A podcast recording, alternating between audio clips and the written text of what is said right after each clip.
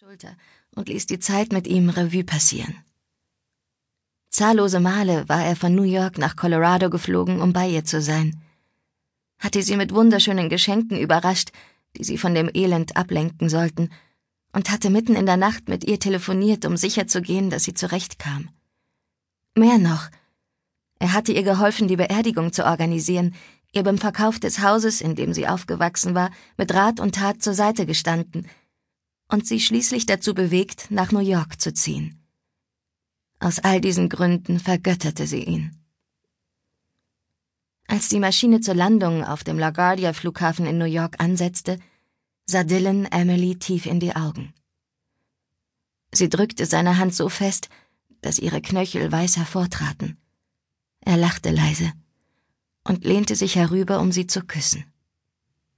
Siehst du, war doch gar nicht so schlimm, murmelte er und streichelte ihre Wange. Du bist jetzt ganz offiziell New Yorkerin, Baby.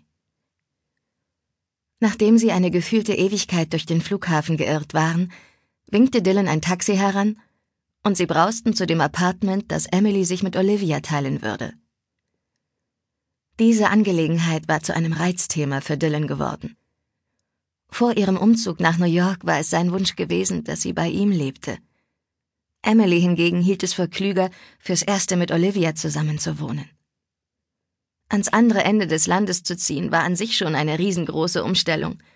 Sie wollte sich nicht noch mehr unter Druck setzen. Obwohl sie Dylan liebte, und das tat sie heiß und innig, flüsterte ihr eine innere Stimme zu, dass sie noch warten solle. Das Zusammenleben stand erst später auf dem Programm. Dylan hatte schließlich nachgegeben, allerdings nicht ohne ihr vorher eine ordentliche Szene zu machen. Sobald der Wagen hielt, sprang Emily aus dem Taxi. Die Geräusche und Bilder der Stadt prasselten auf sie ein, raubten ihr kurz den Atem. Schrillende Autoalarmanlagen, quietschende Bremsen und heulende Sirenen zerrissen die Luft. Menschen plauderten und schrien, während ihre Schritte auf den Fußgängerwegen dröhnten, und der rasende Strom dicht gedrängter Autos hauptsächlich sonnengelber Taxis, ließ sich mit nichts vergleichen, was sie jemals gesehen oder gehört hatte. Dampf stieg aus den Gullis auf, wie Geister, die über dem heißen Pflaster schwebten. Anstatt der ausladenden Baumkronen und klaren Seen Colorados gab es hier nur Stahl, Beton, Lärm und ein gigantisches Verkehrschaos. Daran würde sie sich jedenfalls erst einmal gewöhnen müssen. Emily holte tief Luft und folgte Dylan in das Haus. Der Pförtner tippte an seinen Hut und rief Olivia an, um sie über ihre Ankunft zu informieren. Sie machten sich auf den Weg in den fünfzehnten Stock, in den sie zum Glück ein Lift fuhr. Sobald sie in die Wohnung traten, kreischte Olivia los. Sie stürzte auf sie zu und drückte Emily an sich. Ich freue mich wahnsinnig, dass ihr hier seid, rief sie und nahm Emilys Gesicht zwischen ihre beiden Hände. Sag, wie war der Flug?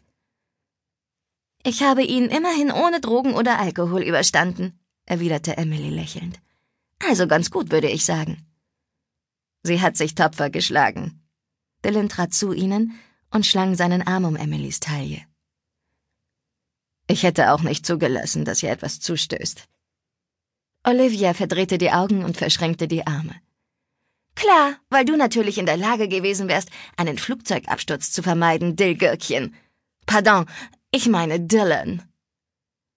Dylan warf Olivia einen kalten Blick zu und stellte Emilys Gepäck auf dem Boden ab. Vollkommen richtig, Oliver Twist. Ich bin Superman, verdammt nochmal, vergiss das nicht. Emily seufzte. Ist eine Weile her, seit ich euch beide gleichzeitig um mich hatte. Ich hatte ganz vergessen, wie lieb ihr euch habt. Olivia grinste schief und griff nach Emilys Hand. Los, wir machen eine Wohnungsbesichtigung. Übermütig zog sie Emily hinter sich her und wandte sich noch einmal zu Dylan um. Mach dich doch mal nützlich und pack zum Beispiel ihre Sachen aus, Donkey Dick Kong. Ohne Olivia zu beachten, ließ Dylan sich auf die Couch plumpsen und säbte sich durch die Fernsehsender. Großer Gott, Olivia, kicherte Emily und folgte ihr. Wie kommst du bloß auf diese absurden Spitznamen? Tch, Olivia wedelte abschätzig mit der Hand. Bei ihm fällt mir das ganz leicht. Jedenfalls werdet ihr mich damit